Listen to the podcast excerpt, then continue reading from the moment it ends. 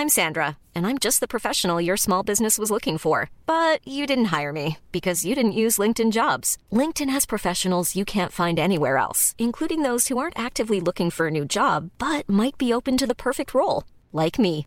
In a given month, over 70% of LinkedIn users don't visit other leading job sites. So if you're not looking on LinkedIn, you'll miss out on great candidates like Sandra. Start hiring professionals like a professional. Post your free job on linkedin.com/people today.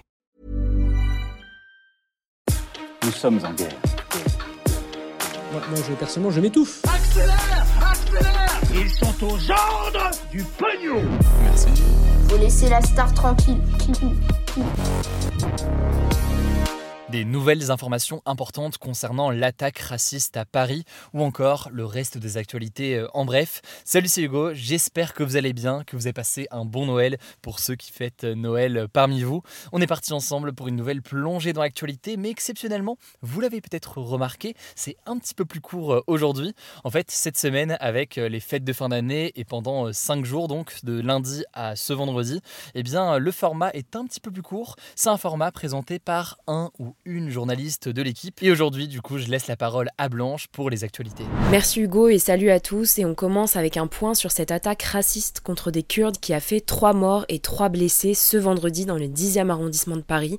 Un point qui nous semble nécessaire parce qu'il y a beaucoup d'informations depuis vendredi. Alors d'abord, que sait-on du principal suspect pour le moment? Eh bien, il s'agit d'un homme retraité de nationalité française, âgé de 69 ans. Il était déjà connu de la justice pour trois affaires, dont des faits de violence, notamment pour avoir attaqué un camp de migrants le 8 décembre 2021. Alors il a été interpellé vendredi après avoir été maîtrisé par plusieurs personnes dans un salon de coiffure à proximité de l'attaque. Il a ensuite été placé en garde à vue, puis hospitalisé à l'infirmerie psychiatrique de la police ce week-end. Lors de sa garde à vue, il a expliqué s'être d'abord rendu à Saint-Denis, en région parisienne, pour, je cite, commettre des meurtres sur des personnes étrangères avant de se rendre dans le 10e arrondissement de Paris, particulièrement apprécié par les communautés kurdes. Le tireur présumé a avoué vouloir s'en prendre à cette communauté, ce qui a provoqué une vive émotion en France. Mais alors ça nous paraît pertinent là de se poser un instant, qui sont les Kurdes? Eh bien il s'agit d'un peuple sans état officiel composé d'environ 30 millions de personnes et les Kurdes sont régulièrement la cible d'attaques et persécutions et ont donc trouvé refuge dans plusieurs régions du monde. En France, il y a 230 à 250 000 Kurdes selon l'Institut kurde de Paris. Ils sont aujourd'hui majoritairement installés au Kurdistan, une région située à cheval entre quatre pays, la Turquie, l'Iran, l'Irak et la Syrie. Mais le gouvernement turc notamment les accuse d'être une menace pour leur pays. Alors vous l'imaginez, l'émotion est vive chez les Kurdes depuis vendredi, qui s'estiment menacés. Au passage, la communauté kurde parle d'attentats et de menaces terroristes, mais au moment où on tourne ces actus, ce n'est pas le terme utilisé par la justice. Je rentre pas dans les détails, mais pour comprendre la distinction entre ces termes, on vous met un lien en description. En tout cas, le suspect a été présenté à un juge d'instruction ce lundi et devrait être mis en examen. Je vous tiens au courant. On poursuit avec le reste de l'actualité. En bref, première info en France, après un premier mouvement de grève les 1er et 2 décembre, les médecins libéraux généralistes et spécialistes, donc qui sont payés par rendez-vous, sont à nouveau appelés à faire grève et à fermer leur cabinet toute la semaine à partir de ce lundi. Cet appel, il a été lancé par le collectif Médecins pour demain, dont la principale revendication est le doublement du tarif de consultation de base, donc à 50 euros au lieu de 25 euros, pour améliorer leurs revenus alors que leurs conditions de travail se dégradent. Cet appel à la grève a été lancé alors que la France traverse actuellement une triple épidémie de grippe, Covid et bronchiolite et que le système de santé est donc déjà très fortement sous tension et en manque de soignants. Une grande manifestation nationale est prévue à Paris le 5 janvier prochain, on vous tient au courant. Deuxième info, toujours en France, dans une tribune publiée par le journal Le Monde, plus d'un millier de militants de la NUPES, donc cette alliance de partis de gauche comptant notamment la France Insoumise, EELV ou encore le PS,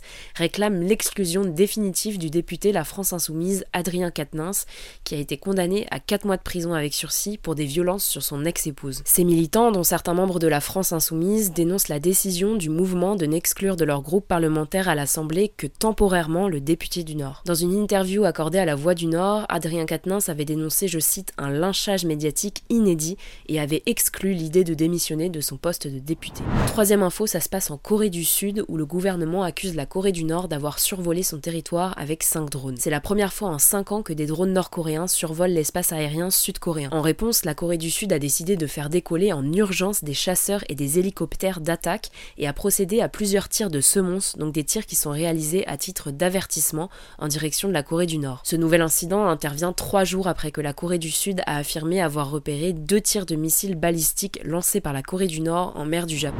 Enfin, on termine avec une info plutôt insolite. Le nombre d'Américains et de Britanniques qui veulent déménager à Paris a bondi la semaine dernière. La raison, eh bien, ce serait grâce à la série Emily in Paris. En effet, depuis la sortie de la saison 3 sur Netflix le 21 décembre, les recherches en ligne pour déménager à Paris ont bondi de 1416% par rapport à la semaine précédente selon le site d'estimation immobilière britannique Gate Agent. Après, évidemment, à voir si ça se convertira réellement en achat, en réalité, c'est sûrement juste de la curiosité. Voilà, c'est la fin de ce résumé de l'actualité du jour. Évidemment, pensez à vous abonner pour ne pas rater le suivant, quelle que soit d'ailleurs l'application que vous utilisez pour m'écouter. Rendez-vous aussi sur YouTube et sur Instagram pour d'autres contenus d'actualité exclusifs. Écoutez, je crois que j'ai tout dit, prenez soin de vous et on se dit à très vite.